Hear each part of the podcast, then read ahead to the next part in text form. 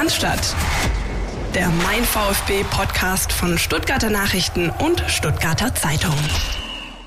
Die Bundesliga ist back, sie ist zurück. Der erste Spieltag ist vorüber und ich glaube, man kann mit Fug und Recht behaupten, der VfB Stuttgart war gleich voll da beim ersten Spiel gegen RB Leipzig in der Mercedes-Benz Arena. Ihr werdet es merken, ihr habt eine kleine ungewohnte Stimme auf dem Ohr jetzt, weil wer nicht voll da ist, äh, das sind die zwei Kollegen, die ihr gewohnt seid. Der Christian Pavlic weilt im Urlaub. Ähm, ob der wohl verdient ist, das kann jetzt jeder für sich selbst entscheiden und bewerten. Auf jeden Fall ist er nicht da, kann den Podcast heute äh, nicht machen. Ähm, und der Philipp Meisel wäre natürlich äh, mit am Ball gewesen. Allerdings ist er kurzfristig äh, krank geworden. Deshalb, ja, gibt es hier einen Ausfall. Ausfallen lassen wollten wir aber nicht, diesen Podcast, den Podcast. Ähm, deshalb ähm, sind wir heute für euch hier am Ball in einer kleinen Ersatzlösung, aber die muss ja nicht die schlechteste sein. Deshalb, ich war schon immer wieder mal dabei als Gast bei Philipp, äh, bei Christian oder bei beiden. Ähm, jetzt heute mal als Host mit am Ball. Ähm, ich, Dirk Preis, Sportchef der Stuttgarter Nachrichten und der Stuttgarter Zeitung und ähm, weil ihr es gewohnt seid, dass hier nicht einer allein den Monolog hält, haben wir auch heute einen Kollegen mit dabei, den David Scheu, der ähm, nicht nur am Samstag im Stadion war, sondern davor den VfB auch durch die Vorbereitung begleitet hat, im Trainingslager unter anderem dabei gewesen. Herzlich willkommen, David. Hallo, Dirk, grüß dich. Ja, also 210 Folgen mit Christian und oder ähm, Philipp. Jetzt die 211. ohne einen der beiden zumindest, aber wie gesagt, wir steigen voll ein. Wir haben auch ohne das Duo ein großes Programm vor uns. Wir haben viel zu bereden. Wir haben die volle Ladung VfB und äh, blicken auch in die Teile, in die Bereiche, Teilbereiche, in die Bereiche rein, äh, wo ihr es gewohnt seid und fangen da natürlich an mit dem kleinen Rückblick auf den vergangenen Samstag. 15.30 Uhr ging's los. Ähm, Sonntag war es, Sonntag, auf den vergangenen Sonntag. 15.30 Uhr begann dann auch für den VfB die neue Saison der Fußball-Bundesliga gegen ich glaube, das kann man schon sagen, ein Top-Team, spielerisches Top-Team von RB Leipzig. Am Ende stand es 1-1 und ich glaube, fast jeder, der das Stadion, die Mercedes-Benz Arena verlassen hat, hat das mit einem guten Gefühl getan, ähm, war dabei äh, zufrieden, glücklich mit dem Punkt. Ähm, wie ging es dir, David? Du warst ähm, dabei, hattest eigentlich eine Baustellenführung geplant, dann wurde doch noch ein bisschen Fußball gespielt nebenher. Wie warst du nach dem Spiel so emotional drauf. Ja, es war tatsächlich gar kein schlechtes Spiel, waren viele positiv überrascht, ich auch. Ähm, du hast es schon gesagt, es ist natürlich ein happiger Gegner gewesen zum Auftakt, der amtierende DFB-Pokalsieger, ein sehr ambitioniertes, finanzstarkes Team und der VfB wusste ja nicht ganz so genau, wo man steht nach der Vorbereitung. Natürlich hat man alle Testspiele gewonnen, aber es waren halt Testspiele.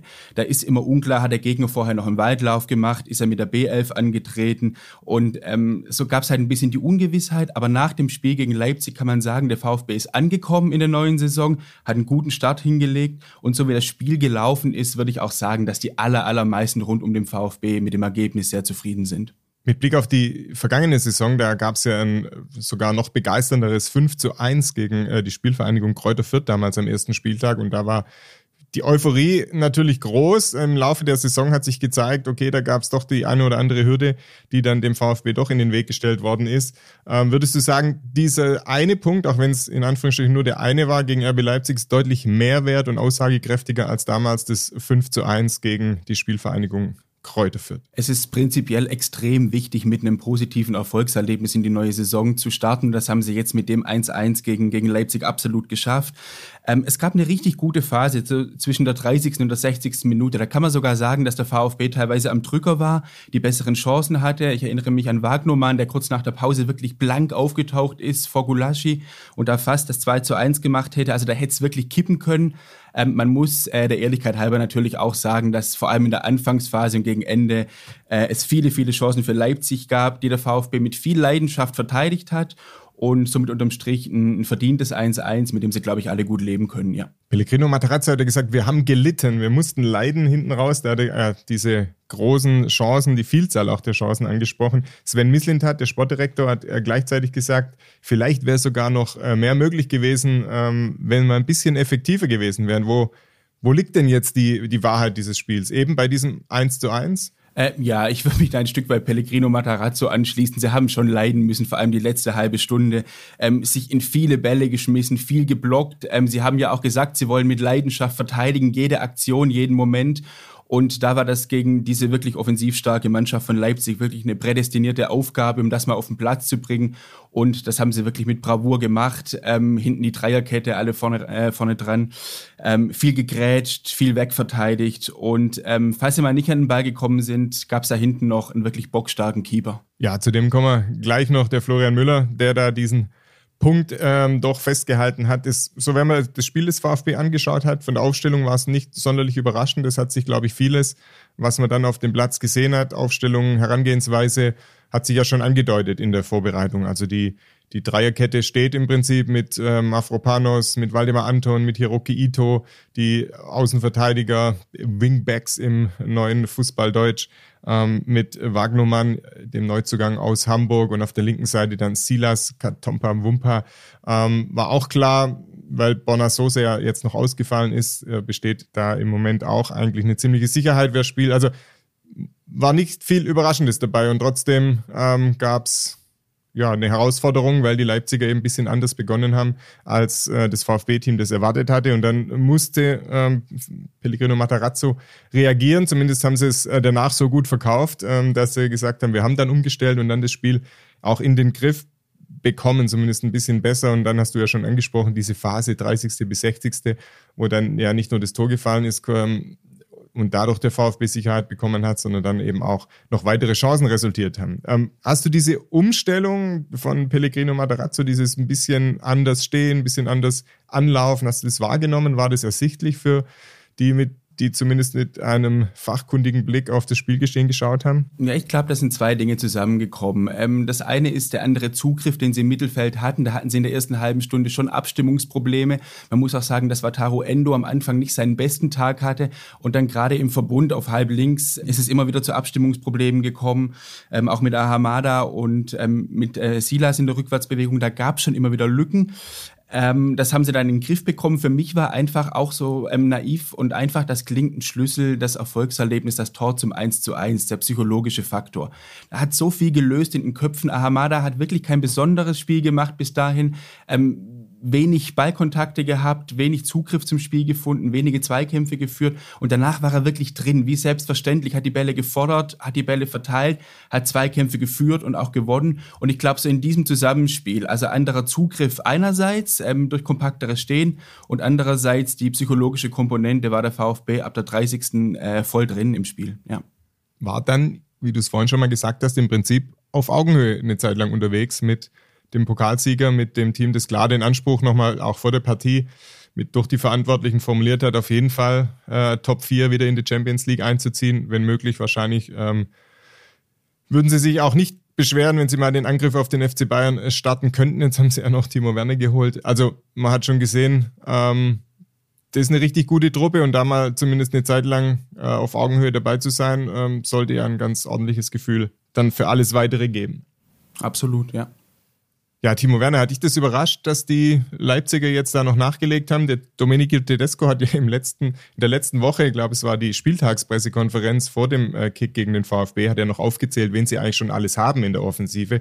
Ähm, Christopher Nkunku, der Spieler der Saison in der vergangenen äh, Runde. Dann haben sie den Alexander Sörlot als ganz anderen Stürmertyp noch. Sie haben äh, Emil Vosberg, der vorne reingeht, Yusuf Paulsen, der im Moment verletzt ist. Äh, die haben André Silva. Ähm, und jetzt kommt ähm, Dani Olmo, der so quasi offensiver ist, der in den Sturm auch mit reingeht. Jetzt kommt noch Timo Werner, der auch ein bisschen einen gewissen Spielstil verkörpert mit ein bisschen Platz, mit ähm, Schnelligkeit.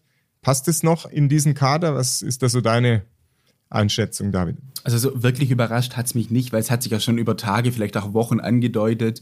Ähm, Timo Werner hat ja immer wieder gesagt, dass er in Chelsea nicht ganz zufrieden ist, auch zum Ärger von Thomas Tuchel und dass er sich was anderes vorstellen kann.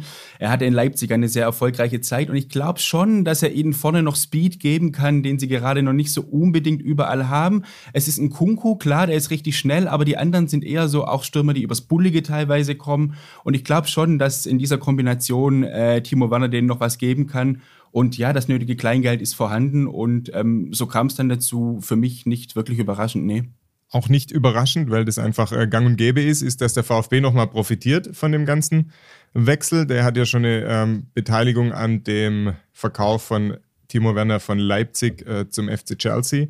Damals ja für über 50 Millionen, wo der VfB einen siebenstelligen Betrag bekommen hat. Jetzt ist ein hoher sechsstelliger Betrag nochmal, weil es eine sogenannte Solidaritätszahlung gibt äh, für die Vereine bei solchen Wechseln, für die Vereine, wo der Spieler von seinem 14. Lebensjahr bis zum 21. Lebensjahr gespielt hat. Das sind immer 5% der Transfersumme und die werden dann unter den Vereinen aufgeteilt. Und da der Timo Werner von diesen Jahren, die da maßgeblich sind, äh, die meisten beim VfB verbracht hat, ähm, fließt da noch ein bisschen was in die Kasse. Ähm, das ist jetzt vielleicht nicht in Höhe einer Ablösesumme für den nächsten Neuzugang, aber wer die Finanzlage beim VfB kennt, ähm, da weiß man auch, dass da ja, der Finanzvorstand Thomas Ignazi sicherlich ähm, durchaus äh, ein freundliches Gesicht gemacht hat, als er von diesem Wechsel erfahren hat.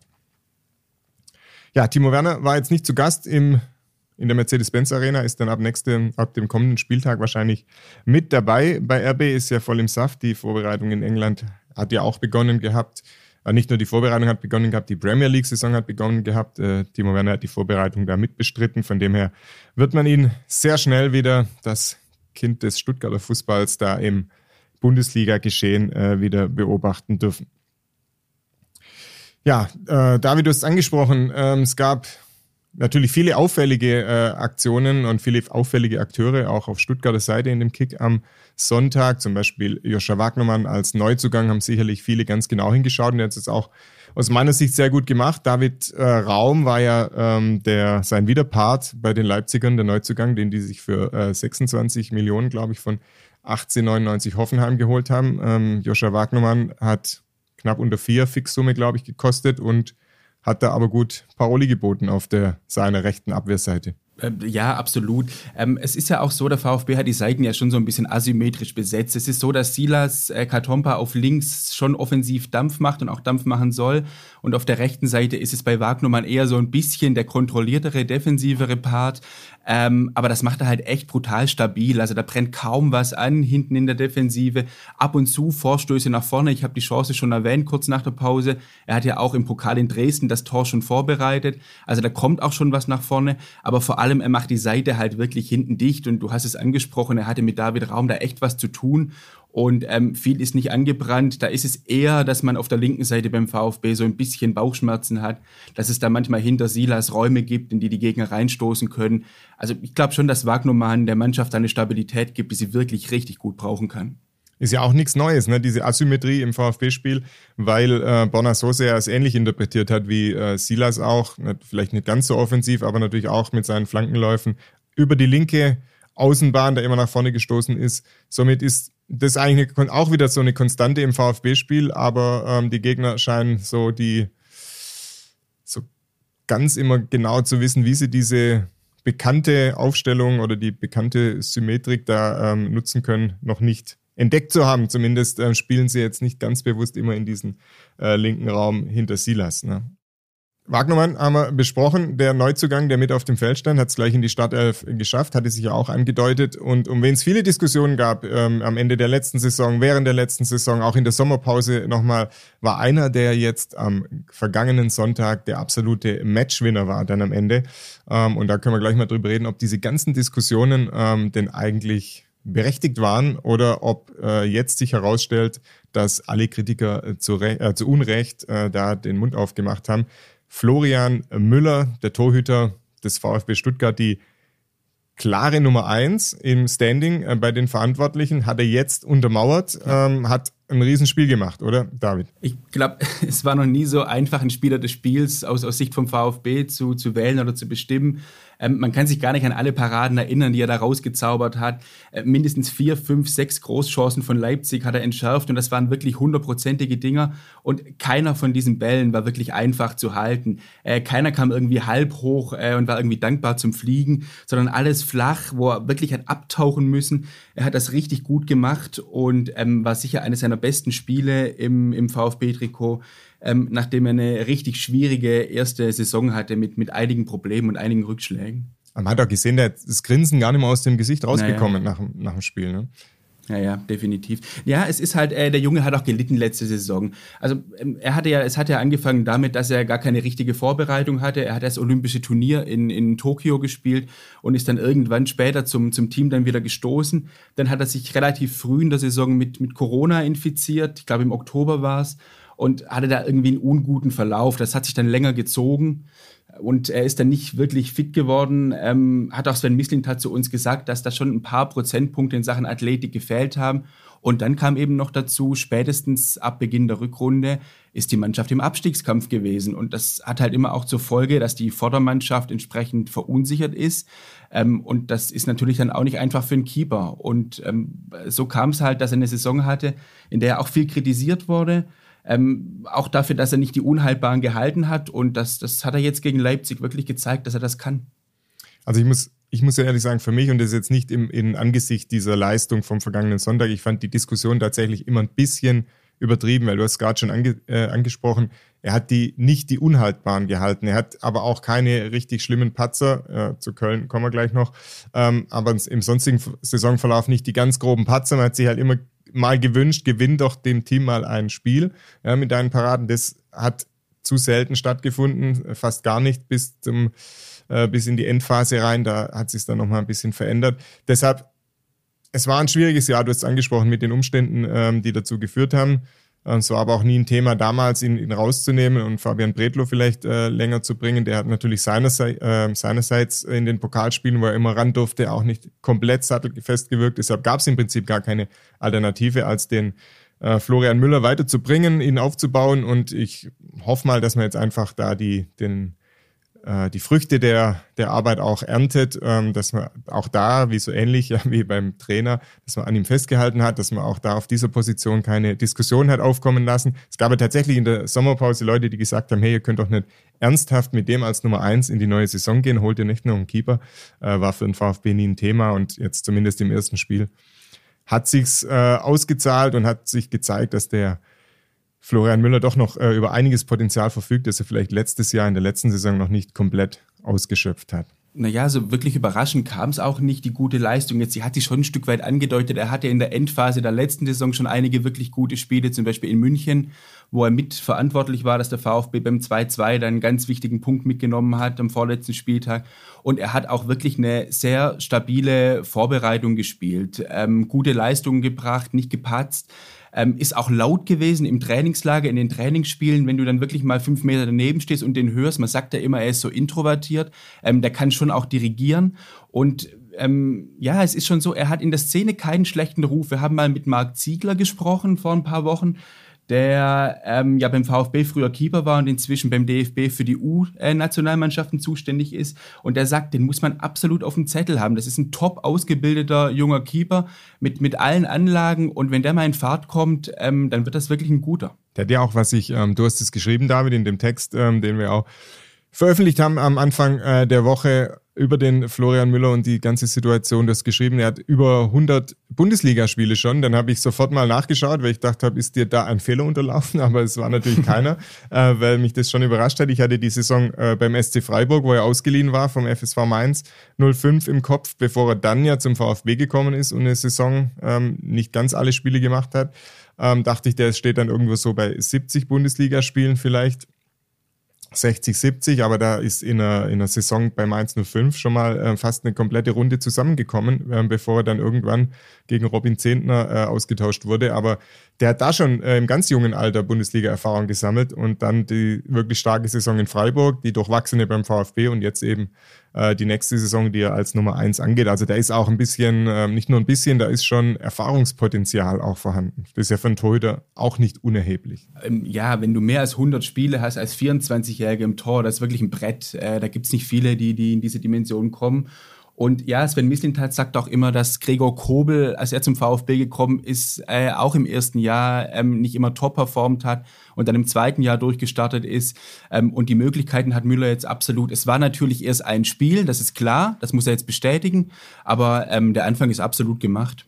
Das war ja ähm, weil das Spiel, was du angesprochen hast beim FC Bayern letztes Jahr 2 zu 2, vorletzter Spieltag, äh, ganz, ganz wichtig, dass er da, der VfB da mit einem Punkt von der Platte gegangen ist. Da war es auch Florian Müller und da hat man auch gedacht, endlich hat er mal den Spiel, dem VfB ein Spiel beziehungsweise den Punkt gerettet.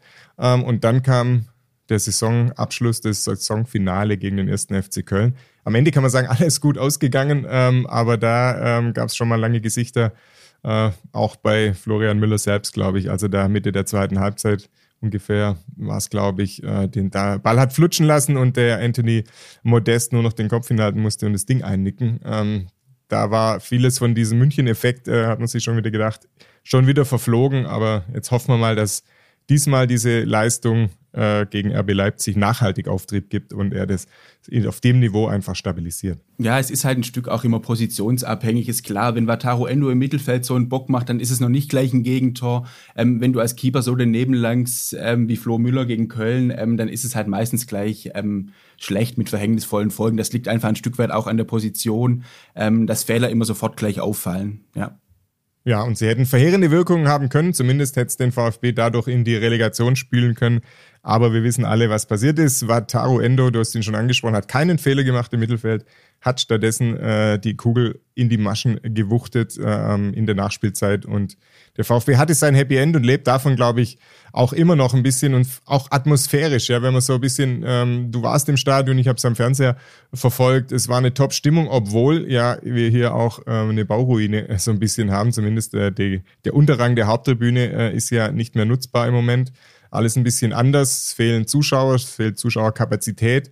Jetzt ist da nicht, äh, das ist nicht der Bereich, wo die meiste Stimmung gemacht wird, der Unterrang der Haupttribüne, aber es hat ja schon immer so ein bisschen Auswirkungen. Du blickst im Stadion auf so Bagger, auf Ruinen. Die Bilder waren ja Wahnsinn, äh, wie manchmal der Ball äh, zwischen die zwischen die Schutthäufen äh, gefallen ist und dann ein einsamer Ordner sie wieder herausglauben äh, musste.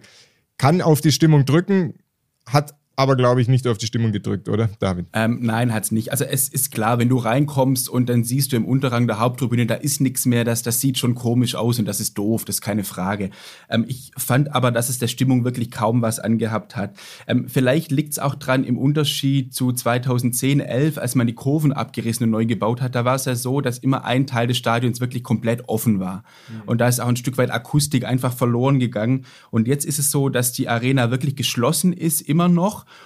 und ähm, das, das hört man. Es ist dann irgendwann im Verlauf des Spiels ähm, so weit gekommen, dass die VfB-Gesänge wieder von der Cannstatter Kurve zur Untertürkheimer Kurve gegangen sind und zurück. Und ähm, das hat wirklich gut ähm, funktioniert. Und gegen Ende, als der VfB dann den ein oder anderen Konter auf die Cannstatter Kurve zugefahren hat, äh, ist es wirklich richtig laut geworden. Also es ist natürlich keine ideale Situation, aber nach dem, äh, was ich am, am Wochenende gesehen habe, glaube ich nicht, dass es in den mhm. nächsten 16 Heimspielen ein Nachteil wird die Business Seats und Logen, die da verloren gegangen sind oder vorübergehend verloren gegangen, die, die sind ja jetzt in einem Zelt ähm, drüben, ähm, Bezirkssportanlage hinter dem ähm, Parkhaus Mercedesstraße. Ähm, was man da so hört, ist, dass ähm, die Kunden das auch angenommen haben und das ist ja auch ganz wichtig. Ja. Also die sorgen vielleicht nicht für die beste Stimmung dann immer diese, ähm, dieser Teil der Kundschaft, aber ist eben ein zahlungskräftiger Teil. Ähm, da war auch wichtig, dass dem VfB da in dieser Übergangszeit, in dieser Bauphase nicht allzu viel äh, an Einnahmen wegbrechen. Da hört man auch, dass es eigentlich ordentlich angenommen worden sein soll. Von dem her äh, hoffen wir mal, dass ähm, tatsächlich dieser, ja, dieser Teil, der auch zu dieser Saison, zu dieser bevorstehenden oder jetzt begonnenen Saison gehört, äh, dass der keine negativen Auswirkungen auf das Spielgeschehen dann hat, auf die Atmosphäre ein bisschen, aber eben nicht in dem Maße, dass es dann irgendwie auch irgendwie dem VfB Power verloren geht. Weil was ähm, die Zuschauer, was die Fans ausmachen können, hat, äh, hat man ja, glaube am Ende der letzten Saison dann auch gesehen, wo sich der, die Mannschaft auch ein Stück weit hat äh, zu diesem Last-Minute-Erfolg, zu dieser Last-Minute-Rettung hat auch treiben lassen. Absolut, ja. Ja, das ist so im Prinzip so, sind so die Erkenntnisse des ersten Spieltages. Eine Erkenntnis, die noch dazukommt, ist, dass der VfB durchaus, und das ist auch so ein bisschen äh, eine Änderung, zumindest jetzt am ersten Spieltag zur vergangenen Saison, als oftmals von der Bank äh, nicht mehr wirklich viel zu erwarten war. Entweder Spieler, ähm, die noch gar nicht so weit sind, um da in der Bundesliga zu bestehen, oder eben Spieler, die viel zu früh vielleicht schon nach einer Verletzung wieder ähm, in den Kader gerutscht sind, äh, war es diesmal auch anders. Ne? Da kam Darko Chulinov ähm, in die Partie, der gegen Dresden im Pokalspiel ja noch der Siegtorschütze war. Es kam äh, Juan Perea, der Neuzugang, der eigentlich auch eine gute Wucht verkörpert, der voll im Saft steht. Enzo Mio, ein spielstarker Mittelfeldspieler. Also da gab es auch wieder Alternativen, die man als solche bezeichnen konnte von der Bank. Ähm, ist ein positives Signal erstmal, zeigt aber auch, ähm, dass die Kaderbreite sehr gut ist und vielleicht ein Ticken äh, zu breit der ganze Kader ja auch noch ist. Es sind immer noch 32 Spieler, stand heute äh, Mittwochnachmittag ähm, dieser Woche zwischen ersten und zweiten Spieltag im Kader des VfB. Also da wird sich bis zum 1. September, wenn die Transferperiode endet, sicherlich noch was tun, vielleicht sogar tun müssen, weil es sind ja nicht nur Neuzugänge, äh, arrivierte Leute da im Moment im Kader, sind ja auch ein paar Youngster nachgerückt. Hast du das Gefühl, dass da sich noch einiges äh, verändern wird, David, beim wenn man auf den Kader blickt des VfB Stuttgart, gerade in Sachen ähm, Verkleinerung, was ja von Anfang an auch ein Ziel war? Naja, das äh, steht ja außer Frage. Wenn Sie gerade bei 32 Profis sind, mit denen können Sie ja nicht in die neue Saison dann gehen. Das ist ja auch überhaupt nicht praktikabel, dauerhaft im, im Training mit, mit 32 Leuten zu arbeiten. Ähm, ich glaube, da gibt es zwei Kategorien. Die eine ist äh, Spieler, die gerade so ein bisschen hinten dran sind und woanders Spielpraxis sammeln könnten. Ähm, ja, also da gibt es zum Beispiel ähm, Matteo Klimowitz, der ähm, für eine Laie bei Elche im Gespräch ist ähm, oder Fagir. Dann gibt es aber natürlich auch die, die Spieler, die gerade Stamm spielen oder wichtige Säulen sind und ähm, eventuell halt Abwanderungsgedanken haben. Ähm, vorne drin Kalajdzic, Bonasosa, das ist ja immer so die Frage. Ähm, und wenn die natürlich wegbrechen würden, würde dem VfB schon noch mal ein Stück weit Qualität verloren gehen, keine Frage.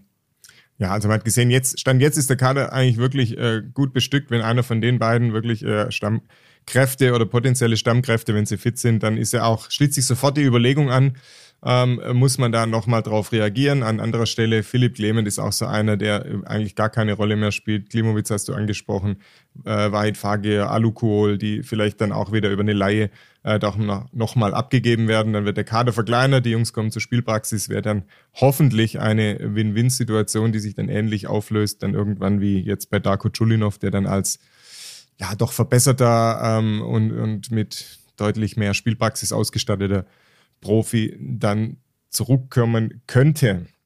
Darko Chulinov ist ein gutes Stichwort, das ich mir jetzt quasi selbst gegeben habe, weil auch da gibt es Neuigkeiten und womöglich profitiert der VfB jetzt äh, gar nicht mehr in der laufenden Saison von diesen äh, guten Skills, mit denen der Junge aus äh, Schalke nach der Leihe zurückgekommen ist, weil es zeichnet sich ab und es sind auch die neuesten Informationen, die wir jetzt mit euch hier äh, teilen können, dass äh, Darko Chulinov den VfB ähm, doch diese, trotz dieser guten Entwicklung, die er genommen hat, noch verlässt. Äh, das äh, mag erstmal ungewöhnlich klingen oder auch ähm, unverständlich klingen, weil der, man muss dazu sagen, der VfB hatte eigentlich gar kein Interesse, ähm, den äh, Darko Chulinov äh, zu verkaufen, also würde das nicht aktiv betreiben, aber es gibt von der Spielerseite aus dann wohl doch den dringenden Wunsch, ähm, da über die Rolle des ersten oder zweiten Ersatzspielers, Einwechselspielers hinauszukommen und ähm, da nochmal einen anderen Club zu finden, wo vielleicht äh, dann ein Platz in der ersten Elf, wie es beim FC Schalke hatte in der Zweitligasaison,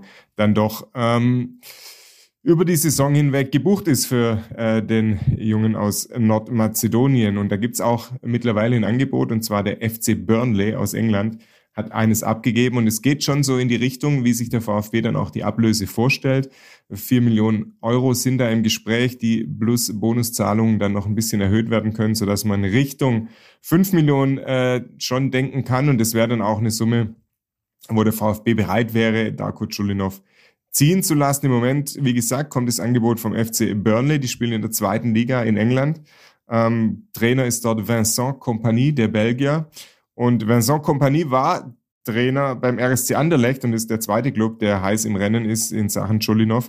Ähm, da heißt es äh, mittlerweile, dass Spieler und Verein sich schon geeinigt hätten auf einen Vertrag bis 2027. Insofern äh, darf man gespannt sein, ob die äh, Belgier da auch noch ihr Angebot abgeben und dann könnte es sein, dass eben in den nächsten Tagen, vielleicht auch schon jetzt gleich Richtung Wochenende, da noch ein Deal über die Bühne geht und der VfB dann zumindest einen Spieler ähm, dann noch abgeben kann, einen, den sie gar nicht zwingend abgeben wollten, aber ähm, dann vielleicht da eine Lösung gefunden wird. Trotz dieser Kadergröße ähm, hört man immer wieder davon und wir haben es nicht nur gehört, wir haben es äh, auch recherchiert und darüber berichtet, dass der VfB auf der Zugangsseite, auch wenn jetzt Sosa und Kalajdzic noch im Kader stehen, nochmal überlegt, etwas zu tun und auch da ein Angebot abgegeben hat, und zwar für einen Innenverteidiger. Klingt erstmal extrem überraschend, weil da könnte ich es machen wie Domenico Tedesco, der die ähm, Offensivkräfte des von RB Leipzig aufgezählt hat, könnte ich jetzt hier sagen, Konstantinos Mafropanos, Waldemar Anton, Hiroki Ito, Clinton Mola, Atakan Karasor, der hinten rein kann, Pascal Stenzel, der Innenverteidiger spielen kann, Wataru Endo, der nach hinten rutschen kann. Also da gibt's eigentlich äh, relativ viele Alternativen und trotzdem ist äh, ein großes Thema der Kollege Jakov Medic von FC St. Pauli. Warum braucht denn der VfB noch einen Innenverteidiger? Ja, äh, du hast ja jetzt einige Spieler aufgezählt, ähm, die aber tatsächlich halt auch auf anderen Positionen spielen können und jeder VfB auch auf anderen Positionen brauchen kann. Und wenn man genau hinschaut, so wirkliche etatmäßige Innenverteidiger, da sind es die drei, die gerade Stamm spielen, also Hiroki Ito, Waldemar Anton und Dinos Mafropanos und dann ist hinten dran noch Clinton Mola. Und bei Mola ist es eben so, dass der immer wieder ähm, äh, ja überlegt hat, auch auf die Insel zu wechseln ähm, und das für ihn ein Thema ist und er mit seiner ähm, Spielzeit gerade nicht ganz glücklich ist. Und da sucht der VfB gerade einen vierten Innenverteidiger für die Dreierkette hinten, den man als Backup nehmen könnte, falls einer von den drei Etatmäßigen gerade mal ausfällt. Ähm, und da haben sie den Blick nach St. Pauli gerichtet. Und es wäre vielleicht auch wieder so ein typischer Misslintat-Move, auch wenn jetzt der Spieler kein ähm, 17-jähriges Talent mehr ist, aber Sven Mislintat agiert ja gerne weitsichtig und so ein bisschen im Vorgriff, wie es äh, im Fußballerdeutsch heute auch wieder so heißt, im Transfergeschehen weil man braucht ja auch keine, ähm, Prof kann Prophet sein, dass vielleicht einer wie Konstantinos Mafropanos im Laufe dieser Saison dann in den Fokus von äh, wirklich nochmal Topvereinen rückt und dann vielleicht im nächsten Jahr äh, mal weggeholt wird. Hiroki Ito hat eine tolle Entwicklung gemacht. Also da wecken diese Jungs natürlich wieder Begehrlichkeiten und dann ist es gut, wenn du auch da Angeboten, Abwerbeversuchen ähm, ja relativ lässig entgegenstehen kannst, weil du weißt, wenn es soweit kommt, äh, will ich einen guten Preis erzielen und habe im Prinzip schon potenziellen äh, Backup noch im Kader.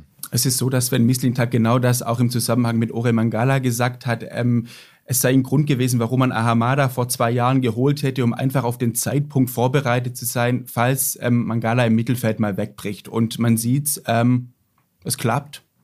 Es klappt. Mangala übrigens eingewechselt worden im ersten Saisonspiel in der Premier League bei Nottingham Forest. Ja, neben den ähm, genannten Spielern sind eine Reihe, das habe ich auch schon gesagt, Youngsters ähm, äh, in den Profikarte gerückt. Teilweise hatten sie jetzt mit Verletzungen zu tun, wie Thomas Castanaras. Teilweise haben sie sich auch äh, so gut präsentiert, ähm, dass sie dabei bleiben dürfen, jetzt erstmal im Training, wie zum Beispiel äh, Laurin Ulrich. Und bevor wir auf den nochmal ähm, ganz genau zu sprechen kommen, äh, schauen wir ganz generell auf den Nachwuchs ähm, und wagen den Blick in das NLZ auf die Nachwuchsmannschaften des VfB. Bitteschön. NLZ News. Neues von den Nachwuchsmannschaften. Ja, die U21-Mannschaft des VfB hat äh, ebenso wie die Profis ihr Saisondebüt gehabt, äh, lief leider nicht ganz so erfolgreich. 2 zu 3 gegen den Balinger SC. Äh, hieß es am Ende, Frank Farnhorst war gar nicht, trotz der Niederlage, gar nicht ähm, so unzufrieden mit der Leistung, hat er lobende Worte für sein äh, Team gefunden, hat sich ein bisschen geärgert über die Standardsituation, die zu zwei der drei Gegentore geführt haben. Also da gibt es sicherlich noch Verbesserungsbedarf. Und ähm, das erste Heimspiel steht an. Am kommenden Sonntag 14 Uhr geht es gegen Eintracht Trier. Wichtig, wer da dabei sein möchte, äh, bitte nicht ins Schlienstadion pilgern, nicht auf Platz 1 äh, stehen am Trainingsgelände. Das Spiel findet im Gazi-Stadion auf der Waldau statt. Aber wie immer gibt es einen kleinen Anreiz für alle, die eine Profi-Dauerkarte haben. Die kommen für 5 Euro äh, bei dem Spiel dann auch auf ihre Kosten und können da dabei sein, die zweite Mannschaft. Ähm, unterstützen, anfeuern gegen Eintracht Trier. Die Mannschaft übrigens ja, die sich durchgesetzt hat im Aufstiegsspiel dann gegen die Stuttgarter Kickers. Können jetzt also trotzdem, ähm, auch wenn sie die ausgeschaltet haben, im Gazi-Stadion auflaufen. Ähm, wie gesagt, erstes Heimspiel der zweiten Mannschaft, ähm, hoffentlich mit da einem positiveren Ausgang als im ersten Spiel. Wie gesagt, Frank Farnhorst hat ja gemeint, auf die Leistung sei aufzubauen, äh, war mit der Art und Weise zufrieden. Es ist ähm, das erste Heimspiel, das erste Spiel überhaupt äh, für die neue Saison, bestreiten am Wochenende aber auch die U19 des VfB und die U17 des VfB. Die U17 beginnt mit einem Heimspiel und es wird gleich ein Derby sein gegen Karlsruhe SC. Samstag 13 Uhr, Platz 1 diesmal. Ähm, der Eintritt ist da frei, also da braucht ihr nicht mal eure Dauerkarte mitbringen, sofern ihr eine habt. Ähm, und die U19 startet mit einem Auswärtsspiel beim FC Ingolstadt bei den Schanzern. Und äh, vor dem Auftakt äh, habe ich mich äh, mit dem Trainer Nico Willig mal unterhalten und wie er die Sache denn sieht. Und ähm, ja, nach den ersten Minuten des Gesprächs war ich gar nicht so zuversichtlich, wie das läuft, weil der Trainer selbst auch nicht zuversichtlich war. Zumindest ähm, von Euphorie kann noch keine Rede sein.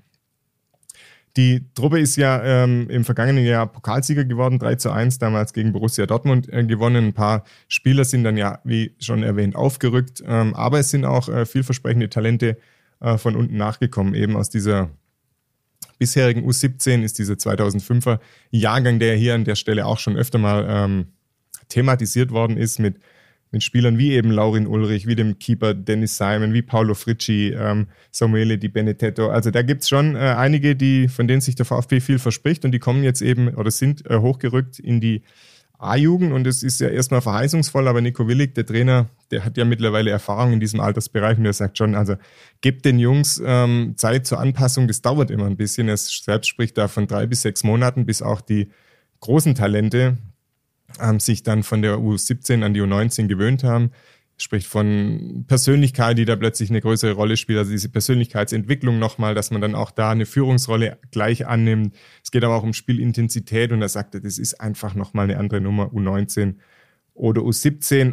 Aber es sind natürlich talentierte Jungs dabei, denen er auch einiges zutraut. Wie zum Beispiel, wir haben ihn schon angesprochen, Laurin Ulrich, der ist ja schon länger als Top-Talent gehandelt, darf jetzt auch, ähm, nachdem er erst reingeschnuppert hat und auch im Trainingslager dabei war, darf jetzt bei den Profis bleiben, zumindest im Trainingsbetrieb. Ähm, und der David, äh, du hast ihn ja im Trainingslager unter anderem verfolgt und würdest du sagen, hat er sich verdient, hält da äh, gut mit bei den Jungs oben im Bundesliga-Kader und kann da nochmal in seiner Entwicklung einen Schritt gleich vielleicht sogar überspringen? Ja, absolut. Also er ist das Trainingslager wirklich ohne Angst angegangen, ähm, hat eine Frische reingebracht, hat die Bälle auch immer wieder gefordert ähm, und ähm, es sah wirklich gut aus. Es ist natürlich klar, du hast es angesprochen, ähm, in Sachen Physis ist es ein Riesenschritt ähm, von der U17 allein zur U19 und dann in den aktiven Bereich ist er natürlich noch mal größer.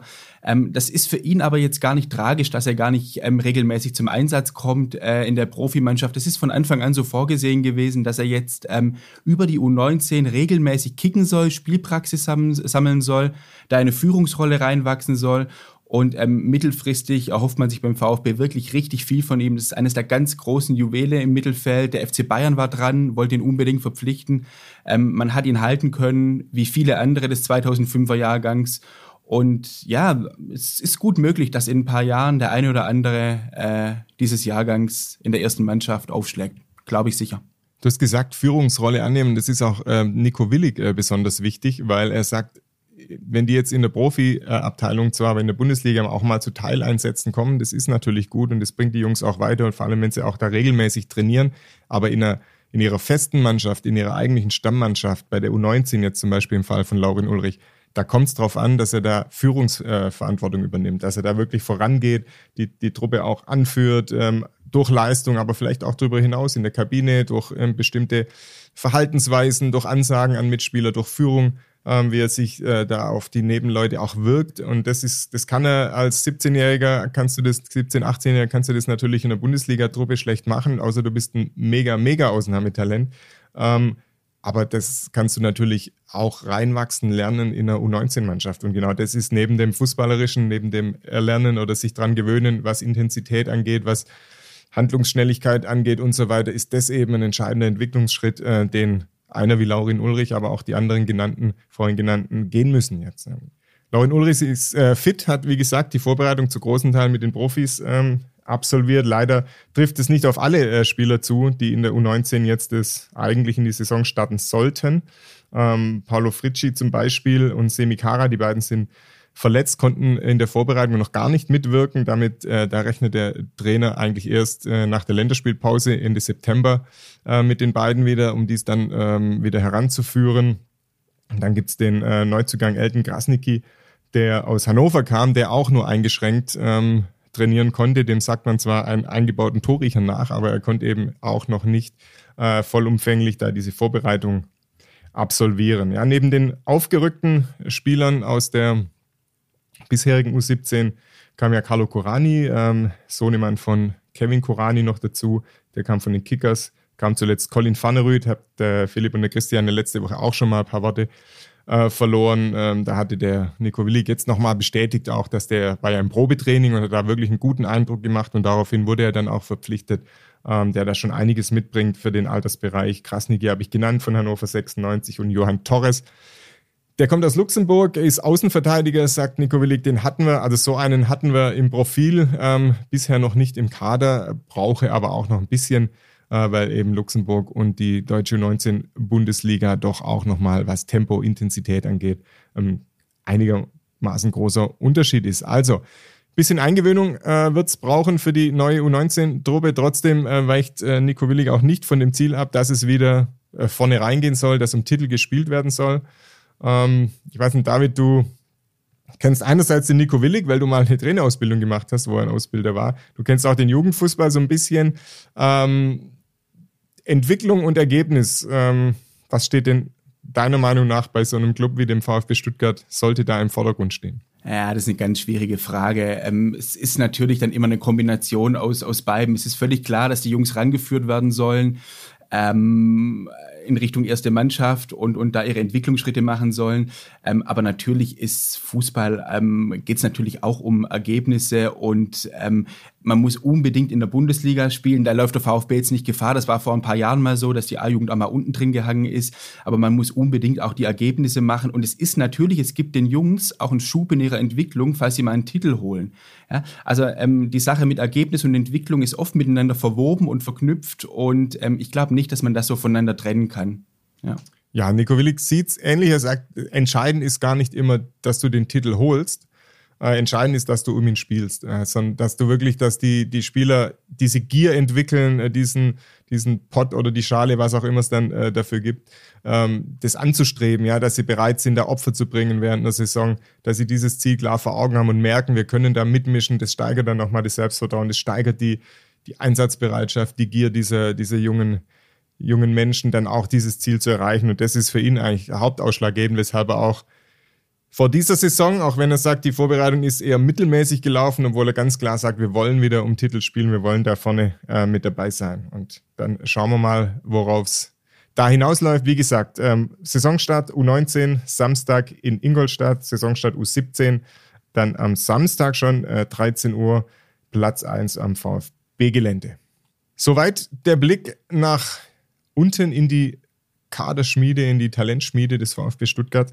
Wir schwenken wieder um ins Bundesliga-Team und äh, bin ich verrate ich kein Geheimnis, dass nach Spieltag 1 Spieltag 2 folgt und es geht schon am Wochenende weiter, diesmal Samstag 15.30 Uhr, jetzt kann ich es richtig sagen, Samstag 15.30 Uhr ist der VfB zu Gast beim SV Werder. Und was sich hört, anhört wie ein glanzvolles, glorreiches Traditionsduell, ähm, muss man vielleicht auf das Wort Traditionsduell reduzieren im Moment, weil der SV Werder ist Aufsteiger, den hat es eben auch erwischt, wie den VfB in den letzten Jahren zweimal.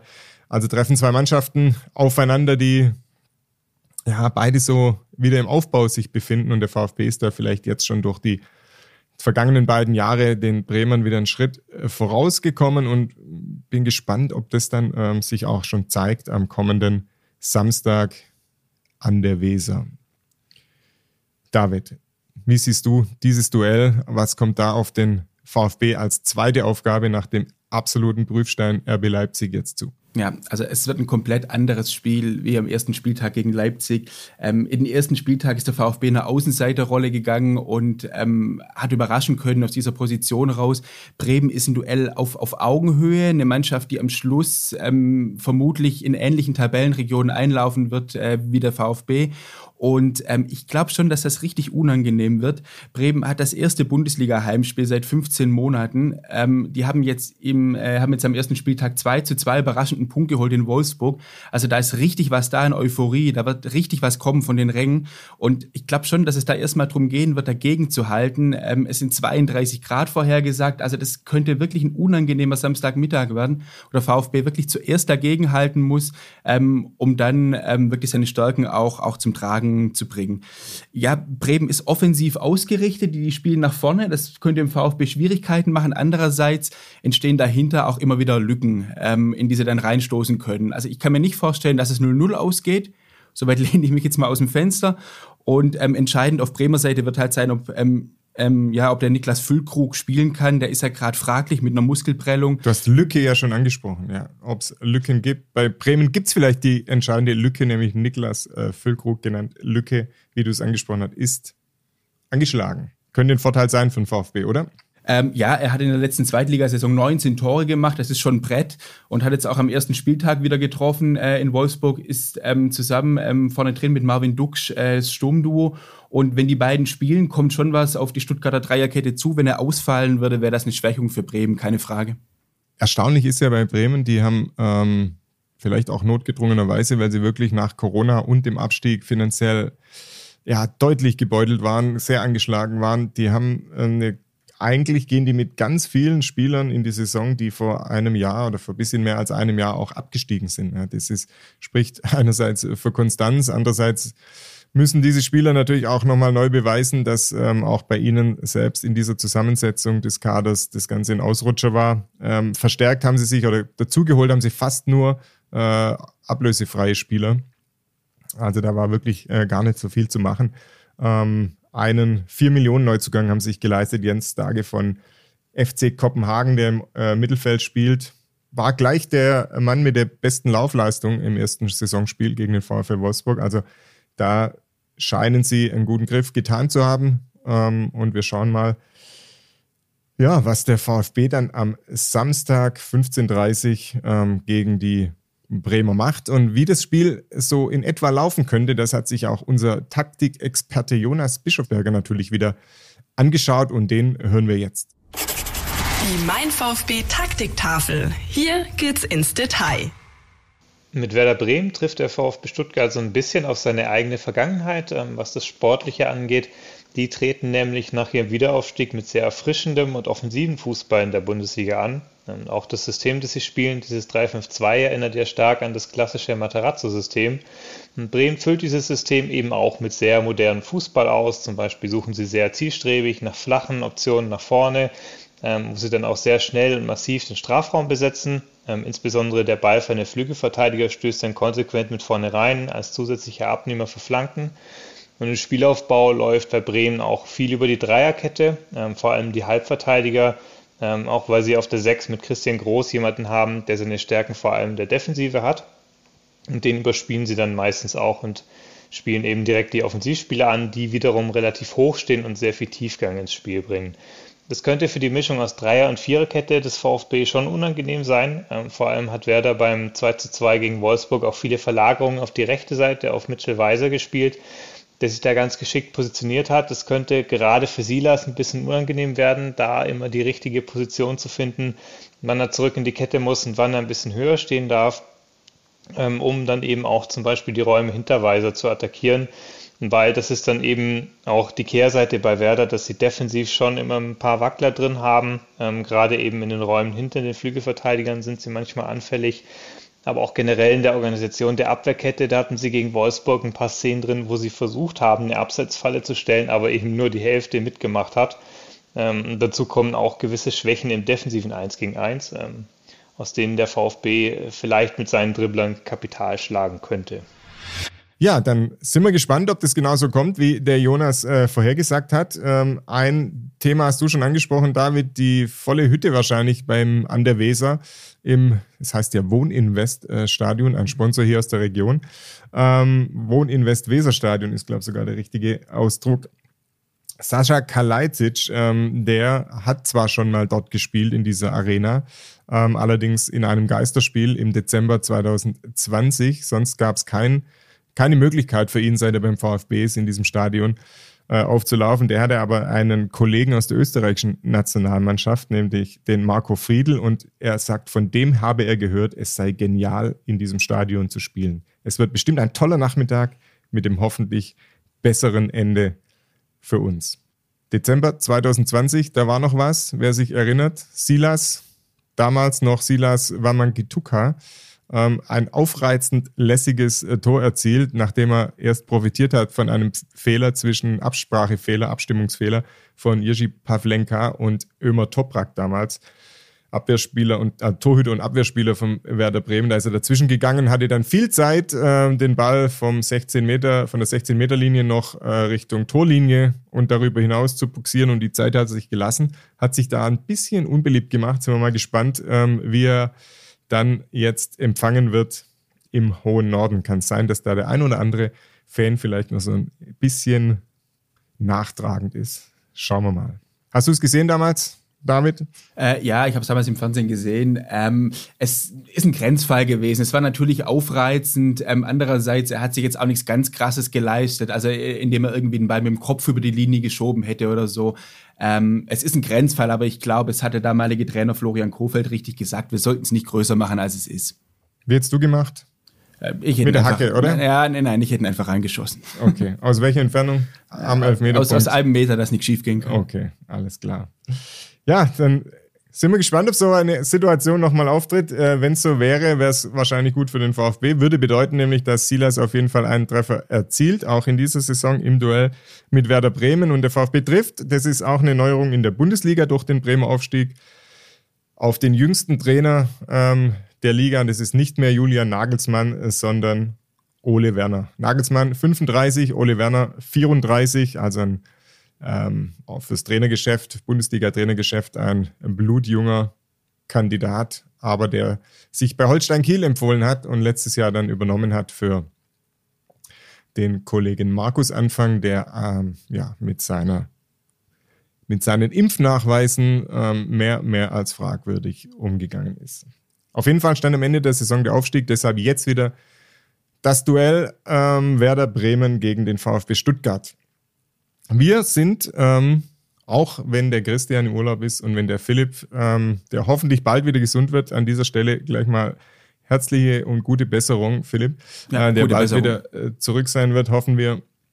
Und trotzdem sind wir für euch am Ball, sind in Bremen, äh, bearbeiten das Spiel, bearbeiten die Vorberichterstattung, die Nachberichterstattung, sind da mit allen Formaten, die ihr gewohnt seid, natürlich mit am Ball und am Idealfall holt ihr euch noch, wenn ihr sie noch nicht habt, die Mein VfB-App und was ihr da geboten bekommt, sagt euch nun die vertraute Stimme von Christian Pavlic. Kannst du das hören? Endlich ist die Bundesliga wieder am Start. Ich bin Christian, du kennst mich aus dem Mein VfB Podcast Podcast und ich freue mich riesig. Tauche ein in die Welt deines Lieblingsvereins, den VfB Stuttgart. Mit dem Mein VfB Plus Abo bleibst du die ganze Bundesliga-Saison auf Ballhöhe. Erhalte Zugriff auf das Matchcenter, Live-Ticker, multimediale Inhalte und vieles mehr. Jetzt die Mein VfB App herunterladen und das Abo vier Wochen kostenlos testen. Verfügbar im Apple App Store und im Google Play Store. Ja, ansonsten findet ihr uns auf Instagram, auf Twitter und natürlich per Mail, wenn ihr Fragen habt, wenn ihr Anregungen habt, info at meinvfb.de. Vielleicht dauert es mal einen Moment länger, bis wir da antworten können. Äh, ich habe ja die Personalprobleme, die wir haben in unserem Kader äh, schon angesprochen, aber wir wollen auch da natürlich zuverlässig bleiben und das volle Programm VfB Stuttgart euch äh, bieten. Und ja, dann freuen wir uns jetzt auf den zweiten Spieltag. Der VfB reist in den hohen Norden. Wir fahren teilweise mit, schauen teilweise hin und sind auf jeden Fall für euch am Ball. Vielen Dank, David, fürs Dabeisein in unserer neuen, ungewohnten Combo, die wir hier ähm, hingestellt haben. Ich hoffe, euch hat's gefallen. Seid nächste Woche wieder dabei. Wir lassen auch da den Podcast nicht ausfallen. Macht's gut, alles Gute, viel Spaß am Wochenende. Bis dahin. Podcast statt. Der Mein VfB Podcast von Stuttgarter Nachrichten und Stuttgarter Zeitung.